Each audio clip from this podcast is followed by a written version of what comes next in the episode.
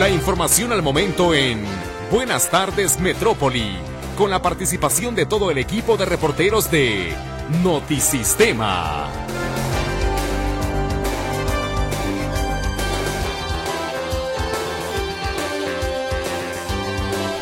Muy buenas tardes, bienvenido a las noticias. A continuación, un adelanto de la información que tenemos preparada para usted. Analiza el gobierno de Guadalajara sanciones contra Capsa Eagle por incumplir con el manejo adecuado de residuos en el vertedero de Matatlán. Se cumplen más de seis horas de una fuga de combustible en Tonalá a consecuencia de una ordeña clandestina a un ducto de Pemex. Llegan a Jalisco otros 800 militares para reforzar la vigilancia en la zona metropolitana. Alerta en México por el repunte de casos de sarampión en Estados Unidos y Europa. Jalisco como uno de los estados con más riesgo de violencia durante el actual proceso electoral, advierte el expresidente del INE Luis Carlos Ugalde. Identifican al presunto asesino de la madre buscadora de desaparecidos Angelita Meraz, acribillada en Baja California. México expropia planta de hidrógeno operada por empresa francesa en la refinería de Tula Hidalgo. Podría alcanzar los 3 mil millones de dólares el impacto por la falla en el sistema informático, en el sistema de aduanas en el país. Con información en materia de meteorología, le platico que el Frente Frío 34, en combinación con otros fenómenos meteorológicos, va a dar paso a la séptima tormenta invernal y esto va a provocar afectaciones en el noroeste de México. Hablamos de Baja California, de Sonora, de Chihuahua, de Sinaloa y también del estado de Durango, en donde habrá fuertes rachas de viento, un ambiente gélido, lluvias, caída de nieve o de aguanieve en las zonas montañosas de estas entidades, mientras que un sistema de alta presión continúa afectando el occidente del país, incluido Jalisco, el centro, el oriente, el sur y el sureste del territorio nacional, lo que va a dar paso a temperaturas cálidas esta tarde sin probabilidad de lluvia, pero eso sí, estará haciendo frío al amanecer. Aquí, el área metropolitana de Guadalajara, amaneció una temperatura de 11 grados, se pronostica alcanzar una máxima de 31, el cielo estará despejado durante el día, también en la noche, habrá un ambiente cálido esta tarde, ligeramente frío durante la madrugada y sobre todo al amanecer este sábado. Hoy el sol se ocultará a las 18 horas con 48 minutos y por lo pronto la temperatura actual aquí en el área metropolitana de Guadalajara ronda los 24 grados. ¿Qué tal? ¿Cómo le va? Me da muchísimo gusto darle la bienvenida a esta emisión de Buenas tardes Metrópoli a través del 1150 de amplitud modulada Radio Metrópoli. Es la estación de las noticias. Le invitamos a participar con nosotros a través de las líneas 33 38 13 15 15 y 33 38 13 14 21. Lulú Torres recibe su comunicación. Luis Durán está en los controles de audio. En este micrófono le saluda un servidor, Ricardo Camarena. Le invito a que nos acompañe en este espacio a partir de este momento y hasta las 2 de la tarde con la información más importante general en lo que ha corrido ya de esta jornada. El cierre de semana es viernes 9 de febrero del 2024. Antes de ir a la pausa comercial y de regresar con los detalles de la información, quiero recordarle que también podemos estar en contacto a través de WhatsApp. Usted nos puede hacer llegar sus mensajes de texto al 33 22 23 27 38. La pausa y enseguida todos los detalles de estas notas que le hemos puesto ya sobre la mesa.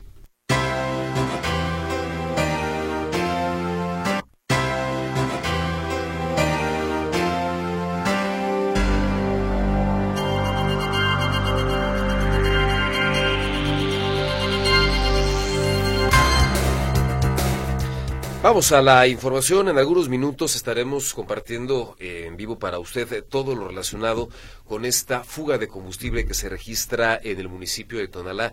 Tienen horas, han incluso ampliado el perímetro de evacuación, esto a consecuencia de una ordeña clandestina a un ducto de Pemex, que este es un tema eh, importante y vamos a ampliarlo a través del reporte de mi compañero José Luis Escamilla para que tenga usted pues de primera mano toda esta información. Por lo pronto, pues es importante adelantarle que a consecuencia de esta fuga de combustible se ha extendido la evacuación de personas por varias colonias ya del municipio de Tonalá. Hay ya información en materia de protección civil que señala que se está evacuando a habitantes de Tolotlán, de Puente Grande, desde el río Santiago hasta el puente conocido como El Diablo, y habitantes de fraccionamientos como Andalucía y el faro de Juanacatlán. En algunos minutos, todos, todos los detalles de esta información.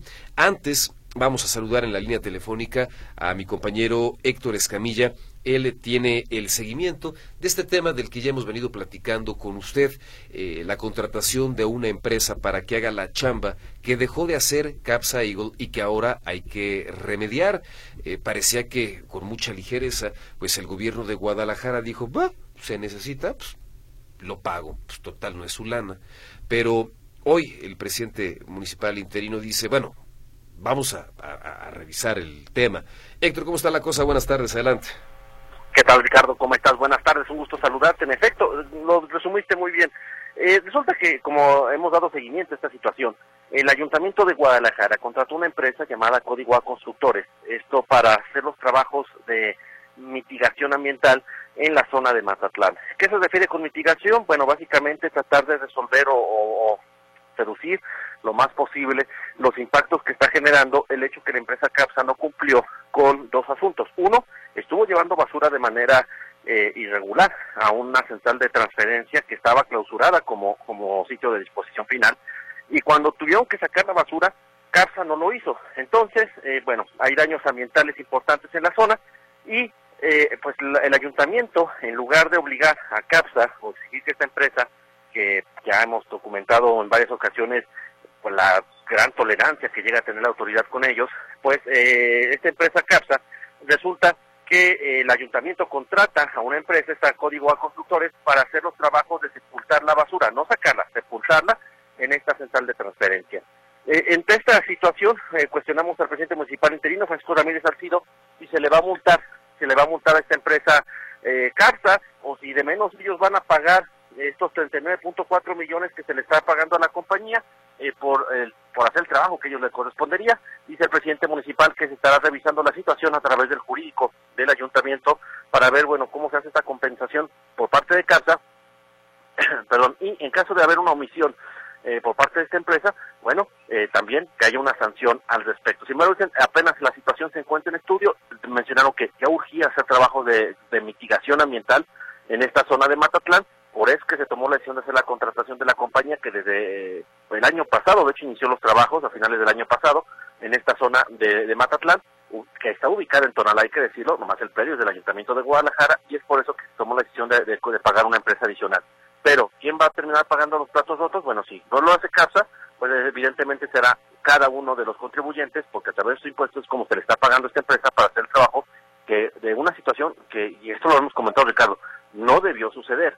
Matatlán era una central de transferencia, no era sitio de disposición final. Jueces del basurero de los Laureles empezaron a llevar la basura a Matatlán de forma irregular. Eh, entraba más basura de la que sacaba esta compañía CAPSA y esta montaña de basura luego se solidificó por diferentes factores y ahora es imposible sacarla. ahora lo que queda es sepultarla. Es decir, ninguna de estas cosas debieron suceder y la empresa responsable no, está echado, eh, no ha echado ninguna acción para tratar de remediar esta situación. Entonces, eh, bueno, por lo pronto dicen sí se va a revisar el tema de si hay sanción a CAPSA, pero bueno, habrá que ver en qué termina esta historia. Información, Ricardo. Muy buenas tardes. Bien, Héctor, muchísimas gracias por la información. En espera de conocer de bien a bien qué es lo que vaya a pasar, porque lo señalabas al arranque de tu reporte, pues eh, parece que nunca le pueden hacer nada a CAPSA. No sé si por los términos en los que celebran los contratos, si porque eh, en términos económicos hay muchos intereses, si porque es un asunto hasta de carácter político electoral, pero lo cierto es que no hay, no ha habido autoridad independientemente de los colores que le cante el tiro y le ponga un alto. No, y esta contradicción en los discursos, por un lado es, sí, CAPSA no hace, CAPSA deja de hacer esto, CAPSA deja de hacer aquello otro, y por el otro lado la tolerancia y los, perdón que lo diga con este término exageradamente coloquial, los paritos a la empresa, es decir, por un lado la critican, pero por el otro lado sí le están haciendo favores eh, para, eh, de cumplimiento, que aquí el, el tema contractual no lo dice Héctor Escamilla, no lo dice la estación, lo dice el contrato. CAPSA era la responsable de la operación manejo disposición final de los residuos sólidos, un adecuado, incluso dice el contrato, adecuado. Eso establece que la empresa debió haber hecho procedimientos que no implican no solamente no llevar la basura a Mazatlán, sino sacarla a tiempo y, y ni siquiera tenían que haber abierto ese lugar de nuevo. Sí, por supuesto. Es que es una barbaridad, Héctor. Es decir, si lo llevamos al, terreno estrictamente de lo doméstico, es como si uno contratara a una persona para que le hiciera una chamba, esa persona hiciera la chamba mal y yo tuviera que contratar a alguien más para resolver la porquería que me dejaron. Sí, de, hecho, esta es la, analogía. En el programa de compañero Mercedes Altamirano hacemos una analogía similar con eh, un niño de la escuela, un niño en la primaria el niño de la primaria deja de hacer su trabajo, no hace la tarea, no cumple con sus obligaciones.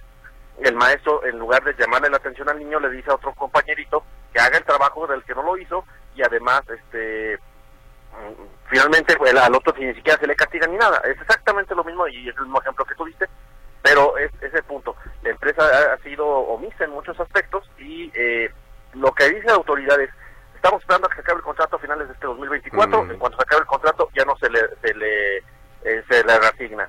Hay que estar muy al pendiente porque aunque ya habían dicho que eso iba, eh, que no le iban a, actualizar el contrato, la pasada administración ya en los cubitos ya le andaban ampliando 24 años más. Entonces hay que ver eh, si esto no vuelve a suceder. Sí, por supuesto, porque además hay otro tema. Si no está CAPS, entonces ¿quién? Porque pues el servicio de recolección de basura no puede dejar de proporcionarse y al día de hoy, cuando menos Guadalajara, pues no cuenta con toda la infraestructura, todas las unidades, vaya, para prestar este servicio. Y tampoco hay como mucha... Tonal es el municipio que está impulsando el tema de generar un sistema metropolitano de residuos, pero a los otros municipios la verdad es que no se les ve prisa. Guadalajara ha estado en la administración, cuando estuvo Pablo Lemos y cuando compraron algunos camiones, pero tampoco se ha dicho cómo va a ser la organización a partir de ese momento. Es decir, eh, mm, dicen que sí, pero como la canción no dicen cuándo, ese es el problema. Muy bien, bueno. Eh, muchas gracias, Héctor, por el reporte. Nos mantenemos al pendiente. Hasta luego, buenas tardes. Muchas gracias. Es la información de Héctor Escamilla dando seguimiento a este, a este tema. Betty Martínez, a propósito justo de esta nota, dice alcaldes van, alcaldes vienen, dicen que van a sancionar a la empresa recolectora, pero la siguen contratando. ¿Que no se le puede? rescindir el contrato? Es lo que pregunta Betty Martínez. Me parece que en más de alguna ocasión ha habido pues, suficientes causas o motivos suficientes como para contemplar con mucha seriedad esta posibilidad. Sin embargo, y lo decíamos eh, en esta conversación con Héctor Escamilla, pues parece que no hay quien le pues quién le canta el tiro a Capsa, ¿no? Eh, no hay quien aprietan en lo mediático, pero parece que en lo jurídico no le no le mueven más eh, pues eh, mayor cosa, ¿no? Blanca Rubalcaba, en otro orden de ideas, nos pregunta si sabemos algo de la madre buscadora que se llevaron de su domicilio y que mataron a su esposo y a su hijo. La respuesta Blanca no. Este caso al que hace referencia Blanca ocurrió en el estado de Guanajuato hace un par de semanas, días más, días menos, madre buscadora que se había sumado precisamente a esta dolorosísima causa hace algunos años porque uno de sus hermanos había sido privado de su libertad, permanece desaparecido y hace unas semanas un comando armado ingresó a su domicilio, mató a su esposo, mató a su hijo y se la llevó a ella. Y de ella no sabemos nada. El eh, tema, este, la tragedia de las madres buscadoras, lo vamos a abordar un poco más adelante, en algunos minutos, a propósito del caso de otra tragedia, de otra desgracia de quienes se la juegan todo, incluida la vida, para tratar de localizar a un ser querido. En este caso, Angelita Meraz, madre buscadora, líder de uno de estos movimientos en Baja California. Hacemos una pausa, enseguida estaremos de vuelta con más para usted.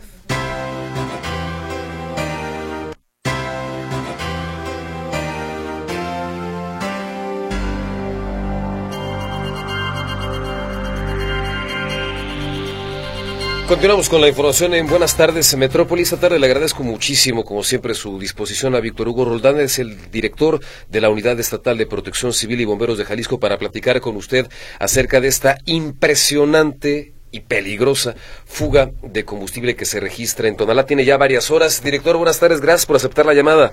Al contrario, don Ricardo, gracias por permitirnos informar. Un gusto saludarle. Buenas tardes. Pues platíqueme, comandante, ¿cuál es la situación en este momento? Eh, tenemos eh, primeramente la contención de la este, de la fuga, aproximadamente hace hora y media lo tenemos contenido. se está trabajando en el proceso de supresión, nada más que por las condiciones del lugar no ha sido posible, se trabaja en coordinación con Seguridad Física de Pemex y personal de la Unidad Estatal de Protección Civil para realizar esa maniobra.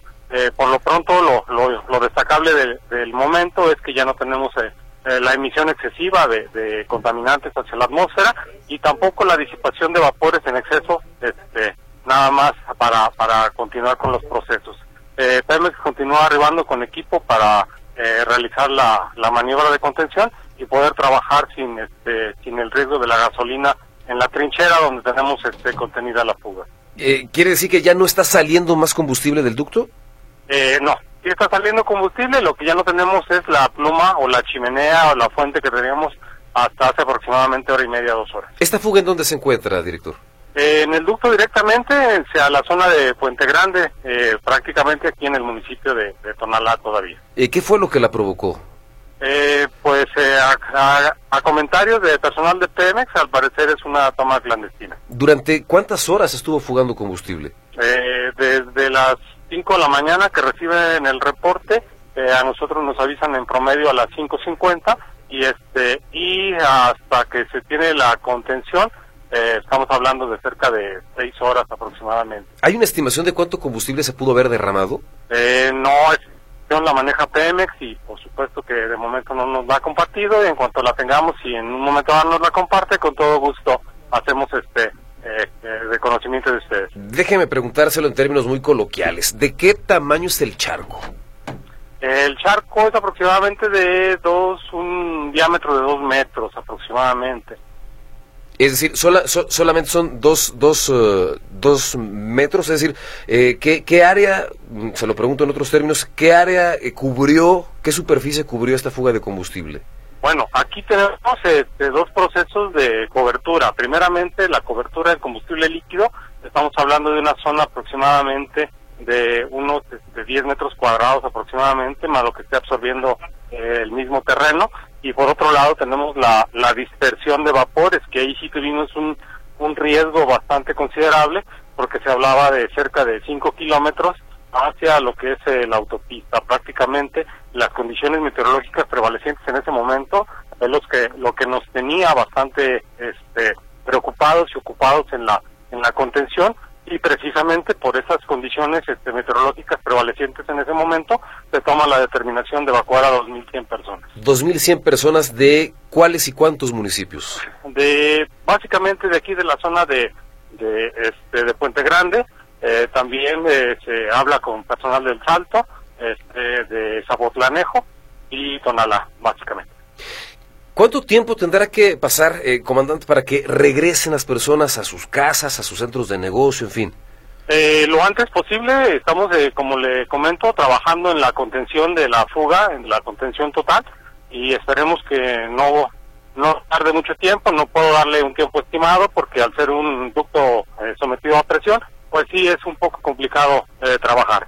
Eh, cabe hacer mención que Pemex desde las este, 6, 6, 15 de la mañana nos cerró lo que fueron las válvulas, pero por el tipo de producto, el tipo de presión y este y el tipo de, poliducto, pues todavía tenemos cierta presión en lo que es el interior del, del gasoducto.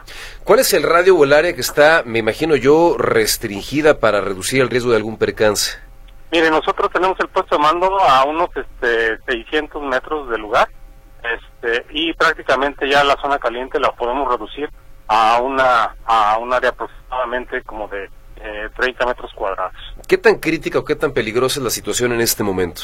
Ah, comparada con lo que teníamos por la mañana, ya tenemos eh, prácticamente el riesgo controlado. Estamos hablando eh, de los vapores que teníamos sobre toda la zona y comparado con ahorita, pues prácticamente que no tenemos vapores en la zona, pues hablamos de un 95% menos riesgo que en la mañana.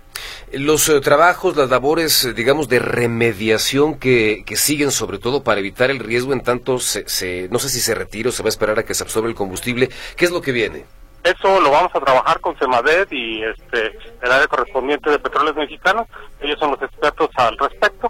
Nosotros únicamente trabajaremos en lo que compete hacia lo que es la zona de contaminación y verificar que no tengamos alguna contaminación en alguna cuenca. Por el momento, personal de Conagua aquí en el puesto de mando también nos indica que no hemos tenido contaminación hacia algún eh, manto acuífero. En este momento, bueno, ya lo decía usted, con agua, petróleos mexicanos, ¿qué otras dependencias están participando? Eh, Ejército Mexicano, Guardia Nacional, eh, el municipio del Salto, municipio de Tonalá, municipio de este, Zapotlanejo, la Unidad Estatal, Seguridad Pública del Estado, Policía Metropolitana. Hacíamos un recuento aproximadamente de 250 servicios públicos eh, que estaban interviniendo de un modo u otro en el proceso de la atención a la emergencia. Además, Comisión Federal, perdón, este, dentro del proceso de la atención a la emergencia, cortó la energía eléctrica en la zona para evitar algún riesgo eléctrico, alguna apertura de, de un este, refrigerador, de algún este, eh, eh, dispositivo eléctrico o electrónico que pudiera generar chispa y reducir los riesgos al máximo. Eh, justo quería preguntarle en este sentido, director, ¿a ¿la prestación de servicios públicos afectada de alguna manera, además de este corte de energía eléctrica? No, tenemos este, el suministro de agua eh, normal en, en, la zona, este, lo que sí eh, se habló con algunas escuelas eh, que consideraban eh, malestar en los menores, que se retiraran, eh, y dentro del siguiente lapso de tiempo estaremos informando si es pertinente continuar así en la tarde o pueden tomar las clases. aquí cabe mencionar que a través de la comunicación con Secretaría de Educación, pues ya ellos determinarán si se toma la, la, la sesión virtual o no. Eso ya determinarán ellos. Más o menos eh, cuántas escuelas podrían resultar afectadas o en cuántas colonias se prevé. Estábamos hablando de cuatro escuelas aquí en la zona, este, pero ya cada cada director deberá de tomar las, las acciones pertinentes. A consecuencia de esta fuga, ¿hay alguna persona, no sé, lesionada, intoxicada, alguna atención médica que se haya tenido no, que proporcionar? Afortunadamente no tenemos este, ningún reporte de lesionados de la población, lo que sí es que tenemos un puesto de mando administrado, un puesto de atención médica, perdón, por parte de uh TAMU. Esto este, es un puesto médico avanzado para en caso de que el personal de contención este, necesite alguna intervención, porque tienen un contacto más directo con el Bien. producto, que es tóxico y por supuesto altamente inflamable. Me queda prácticamente un minuto, director. Quiero preguntarle, ayúdeme a dimensionarlo. Esta fuga, ¿qué tan grande, qué tan importante con relación a las últimas que se han registrado? Eh, la última que tuvimos de esas dimensiones fue una de Tlajomulco hace aproximadamente, si mal no recuerdo, 2003. Este, yo creo que la tenemos más fuerte en esta en esta situación. Muy bien, eh, lo tenemos entonces en perspectiva. 2003 me dijo. Creo que es esa la fecha, uh -huh. la que fue Tlajomulco, en la zona del Mirador. Estamos hablando de hace cosa de 10 años. Aproximadamente. Muy bien. Pues, eh, director, como siempre, le agradezco muchísimo su apertura y su disposición con Radio Metrópoli. Gracias por ayudarnos a actualizar la información y, sobre todo, pues advertir a la ciudadanía. Al contrario, don Ricardo, gracias a ustedes por permitirnos informar y cualquier actualización de inmediato se las hacemos saber. Gracias. Abrazo, director. Saludos. Gracias. Víctor Hugo Roldán es el titular de la Unidad Estatal de Protección Civil y Bomberos del Estado de Jalisco, platicando con usted en torno a esta fuga de combustible en Tonalá.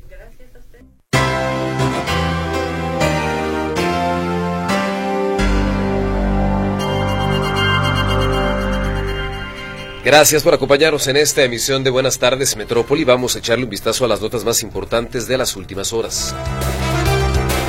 Controlan la fuga de combustible en Tonalá a consecuencia de una ordeña clandestina a un ducto de Pemex. Más de 2.000 personas fueron evacuadas. Analiza el gobierno de Guadalajara sanciones contra Capsa Eagle por incumplimiento con el manejo adecuado de residuos en el vertedero de Matatlán. Llegan a Jalisco otros 800 militares para reforzar las labores de vigilancia en la zona metropolitana de Guadalajara. Alerta en México por el repunte de casos de sarampión en Estados Unidos y Europa. Figura Jalisco como uno de los estados con más riesgo de violencia durante el actual proceso electoral, advierte el expresidente del INE, Luis Carlos Ugalde. Identifican al presunto asesino de la madre buscadora de desaparecidos Angelita Meraz, acribillada en Baja California. México expropia planta de hidrógeno operada por empresa francesa en la refinería de Tula Hidalgo. Podrían alcanzar los 3 mil millones de dólares el costo por la falla en el sistema informático en el sistema de aduanas en el país. Parte de la información más importante generada en el transcurso de las últimas horas y de la que por supuesto continuaremos platicando con usted eh, durante esta transmisión. Un tema lamentable del que damos cuenta es el asesinato de Ángela Meraz León, presidenta de la Unión y Fuerza por nuestros desaparecidos Tecate, en Baja California, asesinada a tiros dentro de su salón de belleza. Activista conocida como Angelita se unió al colectivo en 2018 cuando desapareció su hermano Juan José. La mujer llegó a ser amenazada a través de redes sociales por su implicación como buscadora. Había denunciado en varias ocasiones ante las autoridades sin que hubiera una respuesta clara para darle protección.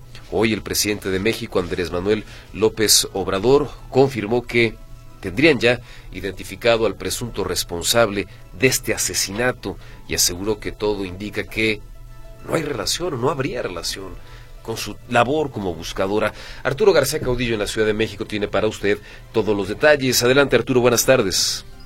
Como son amigos, me da gusto saludarles. Efectivamente, el presidente Andrés Manuel López Obrador se refirió a este lamentable hecho, el asesinato de eh, esta madre buscadora que, pues bueno, fue asesinada el día de ayer y esto fue incluso dentro de su salón de belleza.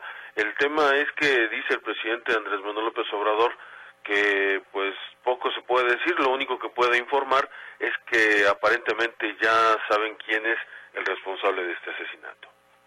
Sí, el caso del asesinato de esta compañera, pues eh, nos eh, preocupó y nos llevó a hacer la investigación sobre lo sucedido. Ella tenía una protección de las autoridades locales. Ya había ella manifestado eh, tener eh, amenazas, haber recibido amenazas Incluso había hecho una solicitud acá, al gobierno federal se le contestó que sí, no respondió, luego las autoridades locales se hicieron cargo, tenemos todo. Y ya eh, se tiene este, identificado al presunto responsable. Pues ahí está el presidente Andrés Manuel López Obrador, que hoy, por cierto, salió, ya desde ayer le veíamos como que tenía un poco hinchado el ojo derecho, hoy apareció casi con el ojo cerrado, eh, según él, porque lo que tiene es un tutupiche, así lo llamó un tutupiche, dice que sí dicen en su pueblo, que sí dicen en su tierra, en la mía dicen que son perrillas, pero pues prácticamente tenía cerrado el ojo el presidente López Obrador y aún así salió a dar la conferencia de prensa. Mi reporte, Ricardo, buenas tardes que este es un tema, mi estimado Arturo, bueno, verdaderamente delicado y el reproche pues ha sido realizado en muchos tonos, en muchas ocasiones, en distintas partes del país con relación a la falta de garantías, de certezas, de seguridad para las madres buscadoras de personas desaparecidas, eh, muchas o algunas de ellas que han sido objeto de amenazas, objeto de agresiones y en ciertos casos también muy puntuales, algunas han sido asesinadas a pesar de las denuncias que habían hecho y de la necesidad evidente, apremiante, de que las autoridades les brinden pues una mayor protección. Sí, eh, este es un tema que eh, constantemente dice el presidente López Obrador o minimiza las declaraciones de las propias madres buscadoras del tema de los desaparecidos es algo que no, no quisiera saber.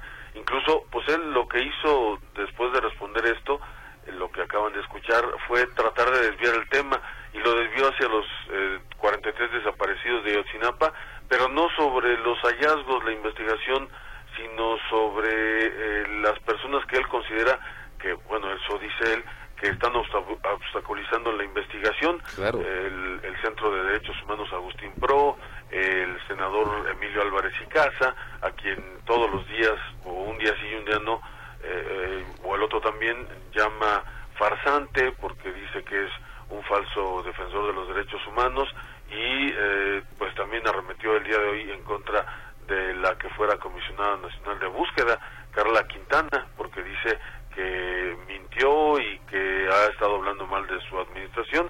Lo único que hizo fue, repito, tratar de desviar la atención de este tema del que se le preguntaba particularmente el de Angelita Meras. Arturo, gracias por el reporte. Feliz fin de semana. Igualmente un abrazo. Hasta pronto. Hasta, Hasta el próximo lunes. Gracias, Arturo. Arturo García Caudillo en la Ciudad de México, pues ahí tiene usted lo que declara el presidente de la República, los avances en la investigación luego de este asesinato, al menos 10 buscadoras de personas han sido asesinadas en los últimos años en la búsqueda de sus familiares, el caso de Teresa eh, Maguellal, que fue asesinada el año pasado ahí en eh, el estado de Guanajuato, María del Carmen Vázquez, en Abasolo, Guanajuato, también en noviembre del 2022.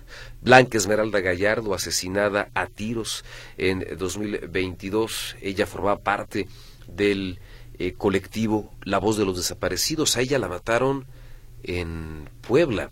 El caso de Lilian Rosario Rodríguez Barraza, la mataron en su propia casa, en Cruz de Elota paradójicamente el Día Internacional de las Víctimas de Desaparición Forzada. Otro caso dramático, el de Ana Luisa Garduño, a ella la mataron dentro de su negocio, eh, ahí en eh, muy cerca de la presidencia municipal de Temixco. Eh, también hay hombres que han perdido la búsqueda, que han perdido la vida en la búsqueda de algunos de sus seres queridos, como Francisco Javier Barajas, que lo mataron a, a eh, quemarropa en el centro de Salvatierra, de Aranza Ramos, asesinada en 2021, integrante de otro colectivo, en este caso de Madres Buscadoras en Sonora, de María del Rosario, que fue asesinada en 2020, también a la puerta de su casa. Ella estaba buscando a su hijo, no sabía nada de él, tenía el chavo apenas 16 años. Miriam Rodríguez, en fin, es una lista amplia que da cuenta de el riesgo y de la doble victimización de la que son objeto familiares de personas desaparecidas. En más información generada a nivel nacional y que tiene que ver con el clima de violencia en México, el eh, Estado democrático mexicano está en riesgo, pues el crimen organizado está sometiendo a nivel local a la democracia en muchos territorios del país. Esto es lo que afirma Luis Carlos Ugalde, ex consejero presidente del INE. El también director de Integrale Consultores afirma que el crimen organizado manda y que con ponerle seguridad a los candidatos no se va a resolver en realidad el problema. Integrale Consultores publicó su primer reporte de violencia política en el que destacan Chiapas, Colima, Guerrero, Morelos, Michoacán y Jalisco, el estado de Jalisco, entre las entidades en las que se está reportando un riesgo latente muy alto en materia de violencia durante el actual proceso electoral. Vamos a la pausa, enseguida tendremos más.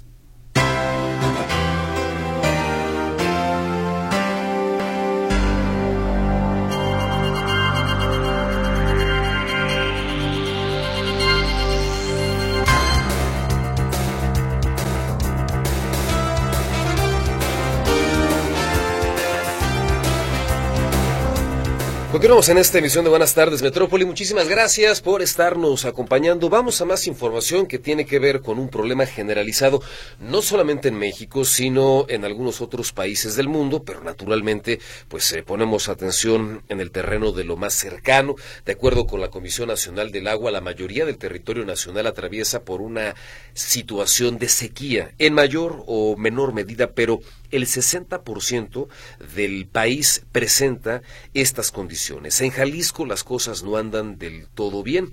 De hecho, Jalisco es uno de los estados del país que concentra el mayor número de municipios que están afectados por la falta de agua. La lista la encabeza Oaxaca, pero entre las entidades, eh, Jalisco figura como una de las más afectadas. Eh, prácticamente hablamos que nuestra entidad, 79 de los 125 municipios que la conforman presentan algún grado de sequía y es obligado voltear a ver al lago más importante del país en donde las cosas no andan del todo bien. Me refiero al lago de Chapali para platicar en torno al tema esta tarde. Me da gusto recibir a través de la línea telefónica y se lo agradezco mucho a Alejandro Aguirre Curiel, presidente municipal de Chapal. Alcalde, buenas tardes, muchas gracias por aceptar la llamada. Con mucho gusto, Ricardo. Buenas tardes. Saludos a ti y a tu Muy amable, bienvenido a este espacio, alcalde. Pues eh, platícanos de entrada ¿Cómo está el lago? ¿Cómo está su nivel de, almacenamiento y cómo, cómo lo pulsa usted?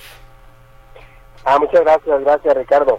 Mira, este, eh, antes que nada comentarte que bueno, efectivamente eh, vivimos una, una temporada de que no fue favorable eh, o como lo esperábamos. Este y, efectivamente los, los temas del problema del agua pues se nos van a generalizar, pero eh, a ver, este no es un problema de Chapala, ¿eh? Chapala tiene muchas bondades que, tenemos que aprovechar. Eh, es un problema general y, y bueno, trataremos de hacer lo que nos corresponde y efectivamente eh, el nivel empieza a bajar y atravesamos por una sequía complicadona. Ahorita estamos como un 45% de su de su este capacidad, digamos, ¿no? Eh, pero Ricardo, eh, yo espero que que podamos eh, administrar. Tengo entendido que ya está trabajando o ya se está disponiendo también agua de del zapotillo, entonces eh, ojalá ya la extracción disminuya. No no tengo esa información, eh, pero ojalá y eso también nos ayudara. Pero efectivamente, eh, pues el, municipio de Chapala, la región, la ribera, depende de, del turismo y, sobre todo de tener el, un lago con nivel, un lago abundante para que este seamos eh, favorecidos. Por un lado como turismo, por otro también es un es un tema de regulación de clima para la zona metropolitana y el 60% del abasto para la misma zona metropolitana. Este, este 45%, presidente, al que hace referencia, el 45% de capacidad actualmente en el lago de Chapala, ¿qué tan, qué tan delicado, qué tan preocupante es? Pues yo creo que este, primero para los, los eh, visitantes eh, sí, sí, sí, afecta un poco, sí, sí baja nuestro eh, nuestros eh, visitantes, nuestros turistas, pero sobre todo yo creo que mucha gente eh, aquí en Chapala también vive de la actividad del lago, la pesca, el turismo, en, paseos en lancha. obviamente estamos coordinados con ellos para tratar de alcanzar las eh, el nivel necesario para que ellos vayan recorriendo sus muelles y puedan seguir dando el, servicio a los turistas. ¿Ustedes han, han identificado, presidente, eh, digamos, una disminución en el número de visitantes a consecuencia de este nivel del lago? Mira, Ricardo, afortunadamente no. Afortunadamente este, sigue visitando mucha gente Chapala. Como te decía hace un momento, pues Chapala tiene eh, un clima que se consideran los mejores del, mundo, tiene sus atardeceres, tiene este, montañas, tiene otros atractivos. Afortunadamente, Ricardo, hasta ahorita no ha bajado al turismo, pero definitivamente es muy, muy importante tener un, buen nivel de, lago. ¿Qué, le, ¿Qué le platican, por ejemplo, los, los pescadores, presidente? Es más complicado para ellos este, realizar su actividad de la pesca. Este, tienen que acercarse un poco más más este hondo buscar la zona ya ya son personas que tienen mucho conocimiento de, del lago y, lo conocen no pero definitivamente eh, se les complica más la actividad. Este yo espero que es un lago que también depende de la cuenca Lerma Chapalas hay, hay presas en el transcurso de esta.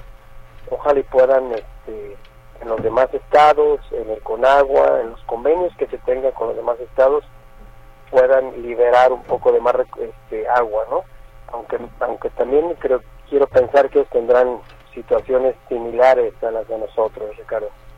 Ahora, eh, ¿qué pasa, eh, presidente, con información que se daba a conocer relacionada con la proliferación de algas verdes que, de acuerdo con lo que se había consignado en algunos medios, pues podrían resultar incluso nocivas. Eh, sí, Ricardo, mira, eh, ese tipo de algas definitivamente es, algún eh, tipo de los mismos eh, descargas que se tiene a lo largo de la cuenca Lerma Chapala.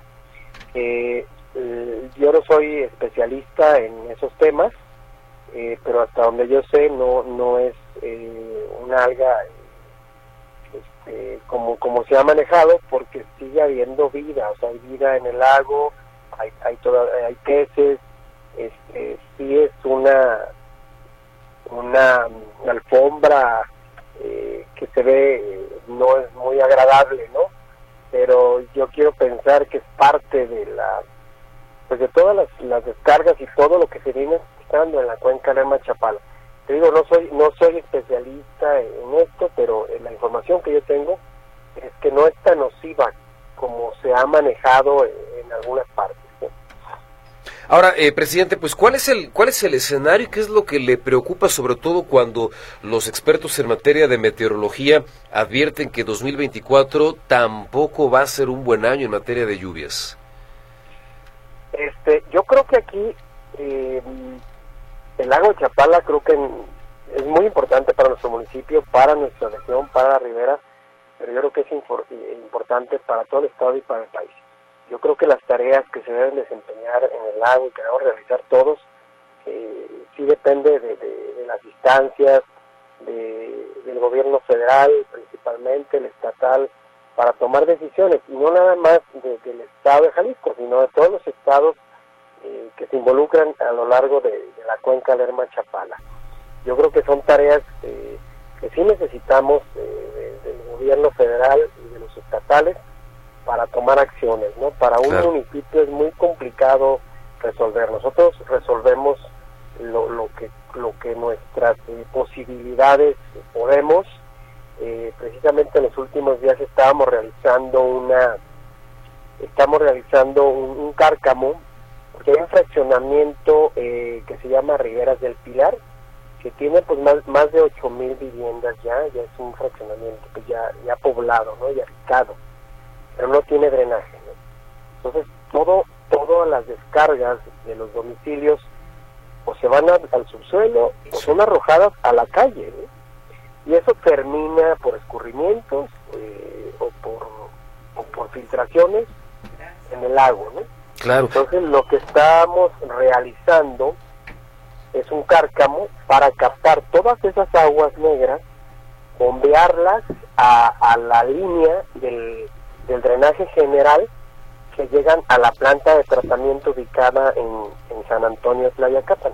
Entre Ajijic y Chapala está San Antonio, con intención de tratarlas.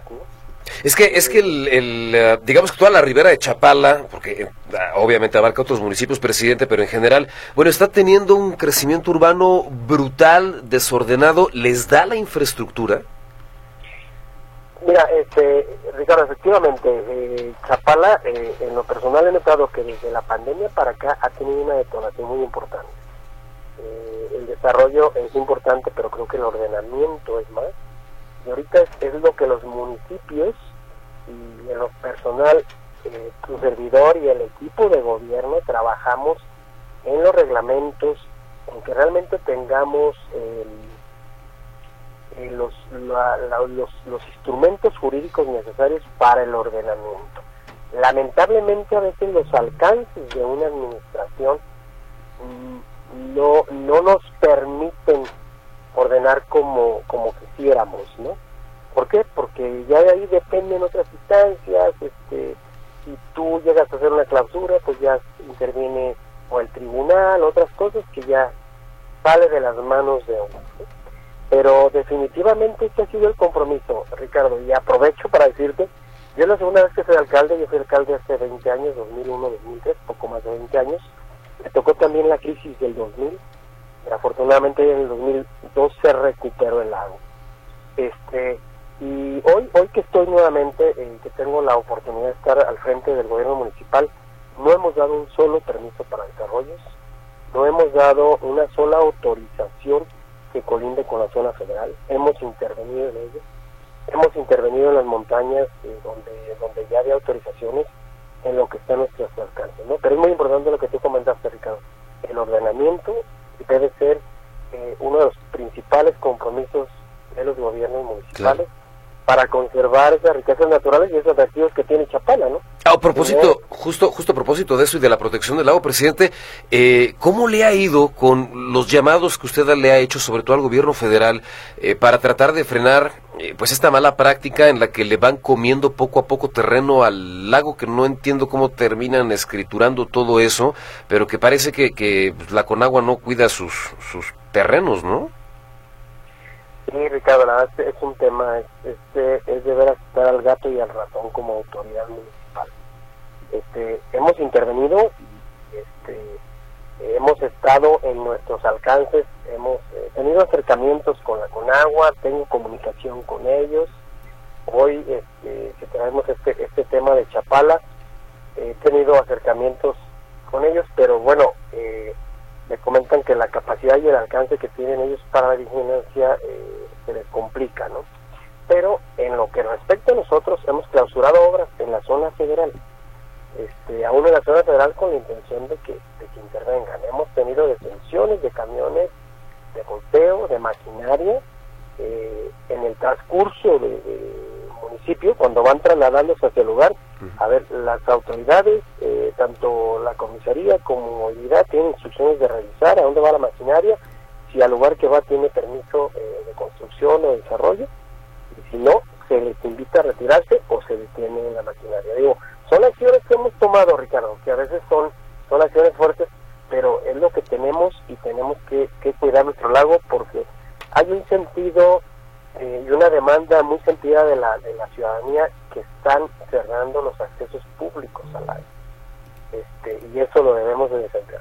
Eh, nosotros recuperamos un predio ahí en Riberas del Pilar este, que estaba invadido, afortunadamente revisando los documentos de la donación de ese fraccionamiento de 1967, me doy cuenta que en, en la cartografía de catastro está esa calle y ese parque.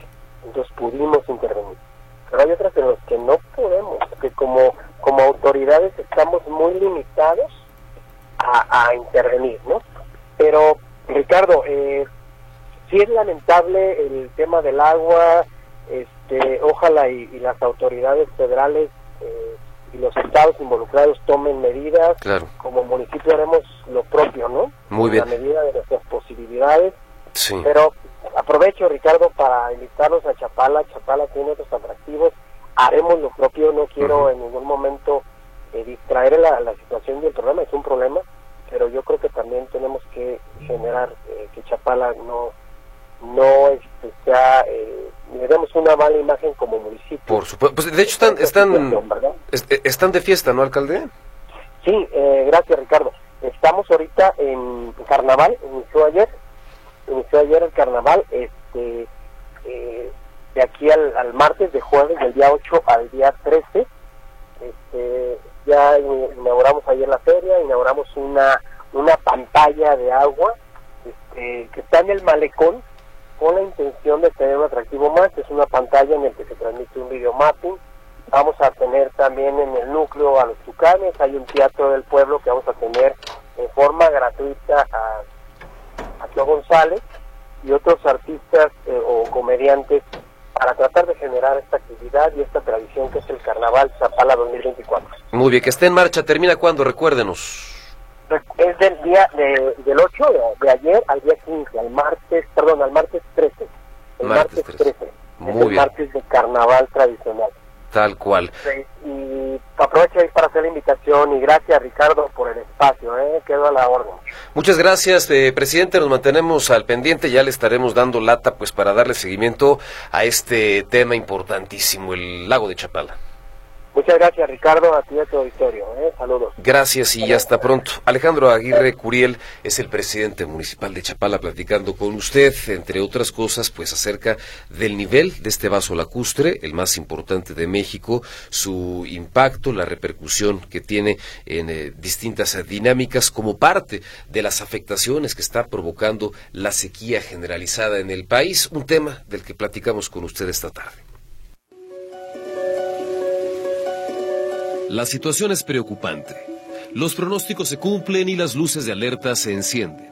Los especialistas lo habían advertido y la radiografía del país en esta materia preocupa.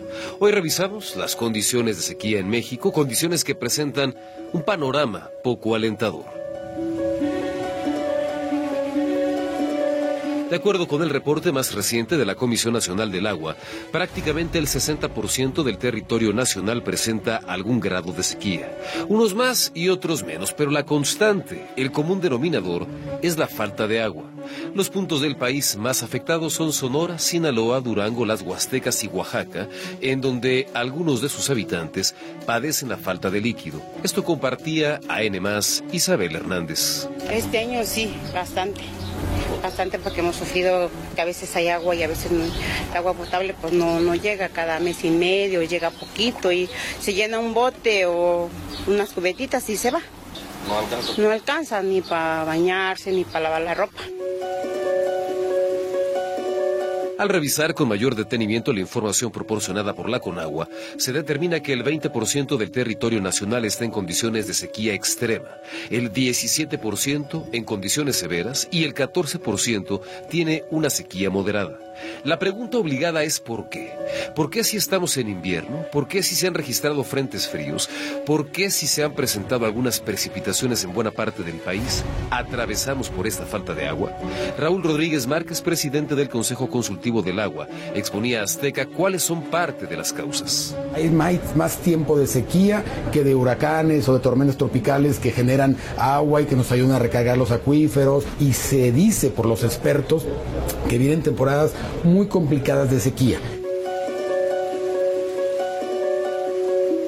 La explicación por parte de las autoridades es simple. Pese a las precipitaciones, lo cierto es que no llovió suficiente. Llovió mucho menos, menos de lo normal, menos de lo mínimo indispensable para hacer frente a las condiciones de sequía que afectan a la mayor parte del territorio nacional, lo que poco a poco comienza a impactar también a los sistemas de abastecimiento como el de la Ciudad de México. Es la opinión del exdirector de la Conagua, José Luis Luege, en entrevista con Televisa. Esa crisis de Cutzamala yo, yo la defino como el último aviso de una catástrofe. Parece esto, digamos, algo es terrible, ¿no? Y así es. Realmente México viene con tres años de, de sequías.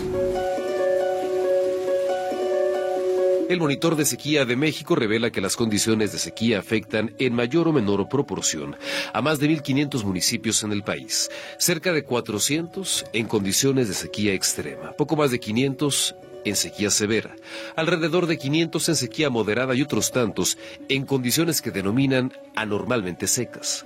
A los micrófonos de Azteca, esto declaraba Eduardo Vázquez, director ejecutivo de Agua Capital. Justo los datos oficiales que derivan de Conagua a través del monitor de sequía dejan ver que nos encontramos en una situación atípica de acuerdo a los patrones históricos, no solo de disponibilidad de agua, sino del nivel de la sequía que nos está impactando. Oaxaca es el estado de la República Mexicana con el mayor número de municipios afectados. Le siguen el Estado de México, Michoacán y también Jalisco, en donde las autoridades locales reconocen que la situación es complicada. La sequía es tal que el nivel del agua de lagunas y presas comienza a descender tanto que pescadores comienzan a tener problemas para ejercer su trabajo. Esto relataba Alejandro Olivera, pescador, en entrevista con Milenio. Pues ya nosotros vamos pensando en lo que es la sequía porque ya el agua se va reduciendo. ¿No? Y ya nosotros como pescadores, pues ya vamos viendo de que ya no vamos a ir concentrando más, entonces ya la pesca se, va, se pone más escasa, ¿sí? Entonces, este, pues sí, sí nos afecta, porque cuando está grande, la presa está llena, pues tenemos muchos espacios para pescar, pero sí, ya no llueve totalmente porque ya eh, las cosechas ya no se dan bien, ya no queda humedad para cuando estaban los señores mayores, se sacaba todavía la cosecha principal, luego le decía uno el chahuite, no, ya no, por eso que le digo que ya todo va mermando. El presente es preocupante y el futuro poco alentador. Las previsiones de la Organización Meteorológica Mundial advierten que el calentamiento registrado durante el segundo semestre del 2023 continuará este año por los efectos del fenómeno meteorológico conocido como el Niño. Incluso es posible que se registren cifras récord en materia de calor, más calor que el año pasado. Lo que es un hecho es que 2024 se ubicará como uno de los cinco más calurosos de los que se tenga registro. Notisistema, Ricardo Camareda.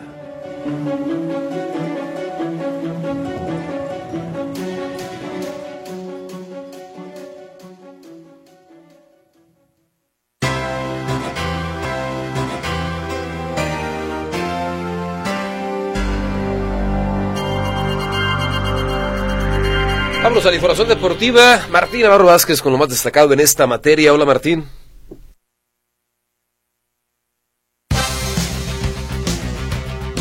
Hola, ¿qué tal Ricardo? Gracias. Muy buenas tardes. Vámonos con la información deportiva. Bueno, pues arrancamos con el tema de los campeonatos mundiales de deportes acuáticos. Toda la semana hemos hablado de este tema y todos los días hay o medalla o algún logro importante para México.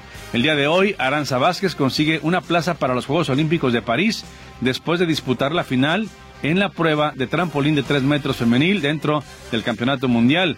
La de Baja California culminó en el séptimo sitio con 284.10 puntos en un evento que dominó China que hizo el 1-2. Y bueno, sigue la fiesta en Las Vegas. El día de hoy se anuncia nuevamente un equipo, eh, un país más bien de Europa que va a recibir la NFL. La expansión continúa y ahora se suma España a la lista de países con partidos de temporada regular, anunció la liga este viernes desde Las Vegas, sede del Super Bowl. La ciudad de Madrid tendrá un juego para la temporada 2025 en el Estado Santiago Bernabéu del Real Madrid. Los equipos que jugarán este partido se darán a conocer próximamente. Los rojinegros del Atlas buscarán el día de hoy un nuevo triunfo en la Liga MX cuando enfrenten al Mazatlán a las 7 de la tarde al iniciar la fecha número 6 del torneo de clausura de la Liga MX. Eh, se espera un buen partido, un equipo del Atlas presionado, pero ojo, Mazatlán no sabe lo que es ganar ¿eh? en el torneo.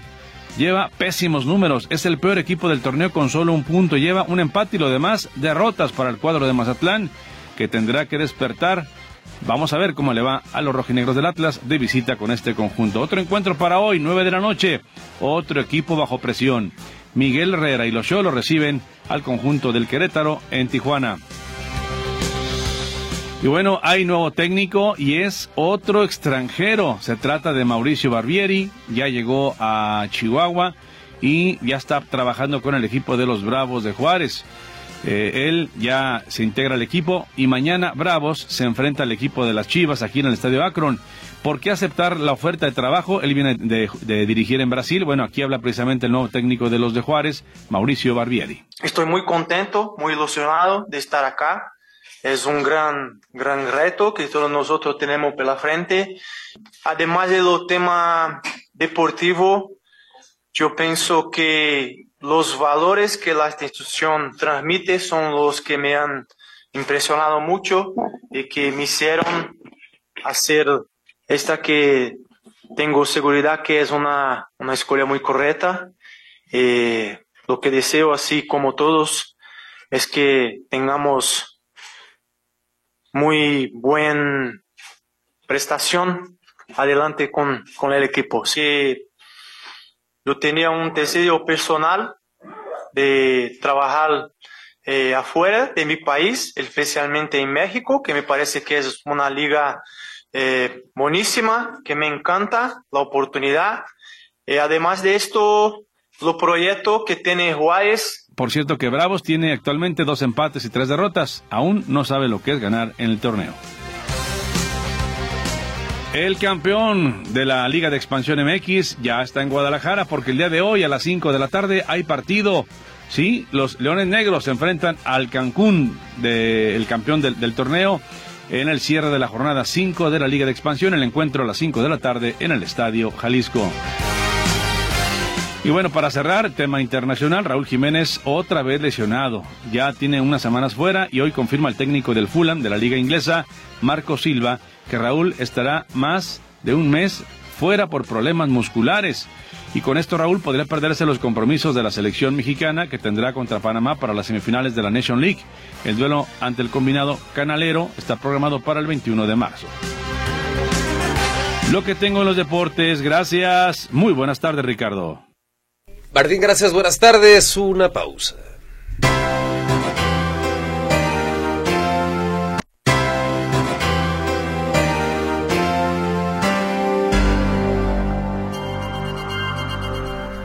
Mire, ante el resurgimiento del sarampión en Europa y también en Estados Unidos hay expertos que en materia de salud le están pidiendo a la población pues eh, mantenerse muy alerta ante la potencial aparición de casos sospechosos o confirmados de sarampión, también de rubeola que puedan ser importados desde otras partes del mundo y que podrían llegar a generar brotes de esta enfermedad, sobre todo entre las personas no vacunadas. Este es un asunto muy importante del que vamos a platicar con Griselda Torres Zambrano para pues conocer sobre todo cuáles son las recomendaciones de los expertos en este sentido. En el caso de México, el último brote de sarampión del que se tenga registro fue en 2020 hablamos de cerca de 200 casos, de acuerdo con lo que lograron documentar las autoridades, y por eso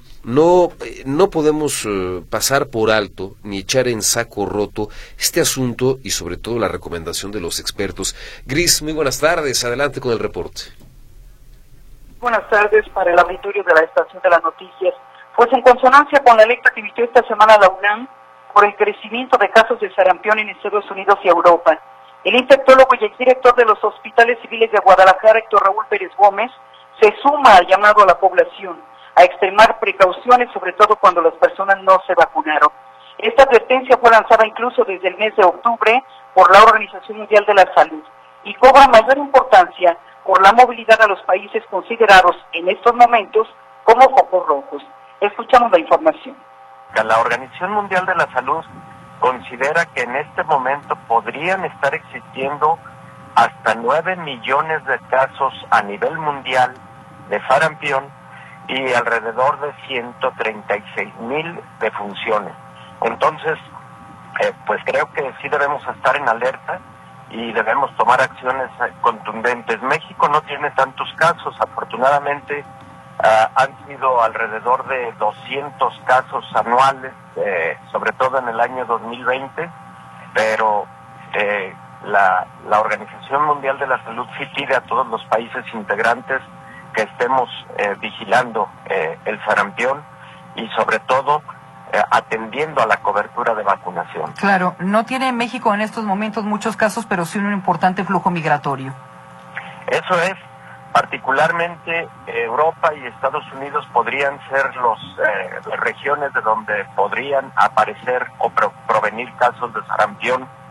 Y tal como ocurrió en el 2020, posiblemente recuerden que hubo un brote de sarampión en California y algunas familias mexicanas que estuvieron en, en parques de diversión en aquel estado de la Unión Americana, eh, al regresar al país tuvieron eh, casos tuvieron un pequeño brote, eh, no fueron tantos, pero ese puede ser el ejemplo de lo que eventualmente podría ocurrir, sobre todo a personas no vacunadas contra la enfermedad, y ese flujo migratorio pues es el que podría en un momento dado incrementar el número de contagios en nuestro país. Yo creo que la UNAM ha hecho un llamado interesante y creo que todos deberíamos de sumarnos a estar atentos, alertas al riesgo de aparición de sarampión. Doctor, ¿qué es el sarampión y qué provoca en nuestro cuerpo? Bueno, es una enfermedad viral. El sarampión tiene eh, tres fases. Una primera fase eh, conocida como periodo de incubación. Cuando una persona se infecta con este virus, transcurren alrededor de 10 días en promedio para que aparezcan los síntomas. Y al aparecer los síntomas, eh, llega entonces la segunda etapa, que es la de un prodromo, eh, que se presenta parecido a un cuadro gripal. Eh, pueden existir eh, fiebre, debilidad, cuadro gripal.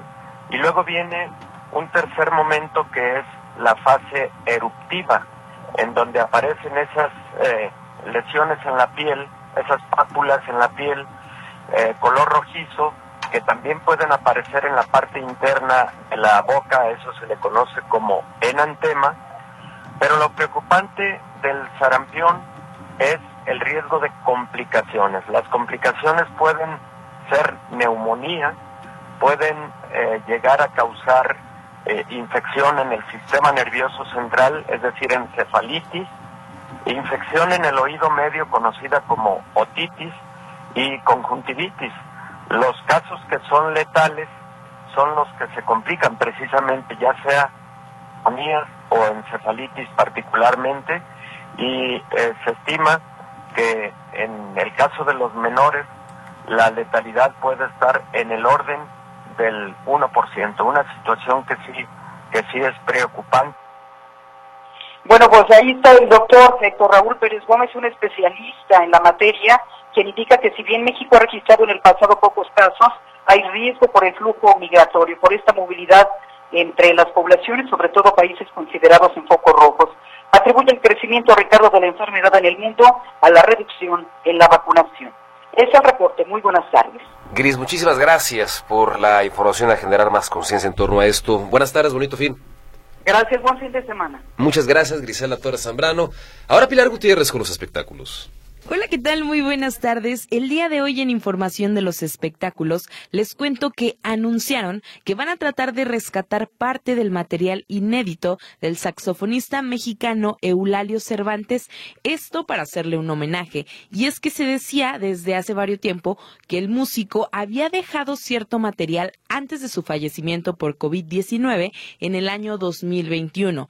Y estas composiciones van a ser rescatadas por su familia, pero principalmente por su esposa Jessica Franco Landeros, quien además, con apoyo de la Sociedad de Autores y Compositores de México, rendirán homenaje con estos materiales inéditos en el Teatro Roberto Cantoral. El homenaje se llevará a cabo el 14 de marzo, justamente en este Teatro de la Sociedad de Autores y en el mismo día en el que se cumplirán tres años del fallecimiento del músico. Estos materiales serán lanzados en colaboración con otros músicos y aunque no han dado detalles de quiénes serían los artistas que participarán en la grabación de los nuevos temas, se esperan que sean personas cercanas al artista, pero en medio de estas celebraciones, la viuda del músico no ha querido dar más detalles sobre la demanda que tiene contra la maldita vecindad, esto por abuso de confianza, ya que dice que ellos quisieron retener el salario de Eulalio cuando éste tuvo un derrame cerebral que se derivó de una caída y que fue años antes de su fallecimiento.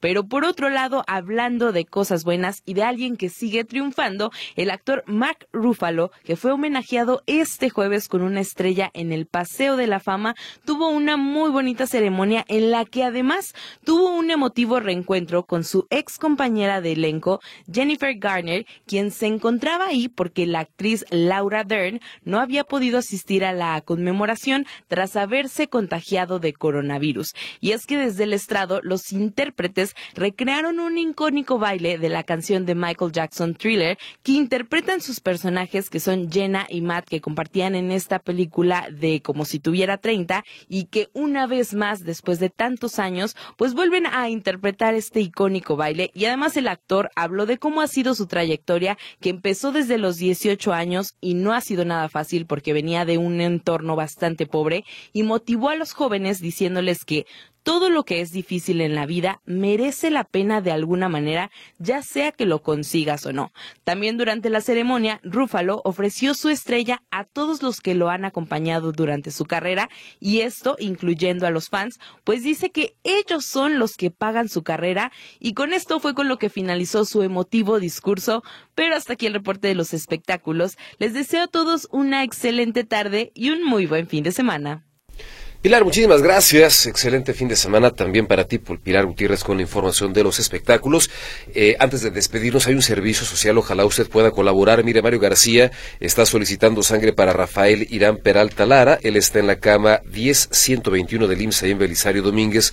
No lo han operado porque no tienen esta sangre. Él viene de Puerto Vallarta, así que ojalá que podamos echarle la mano. Sangre de cualquier tipo para Rafael Irán Peralta Lara en la clínica del eh, IMSS en eh, Belisario Domínguez.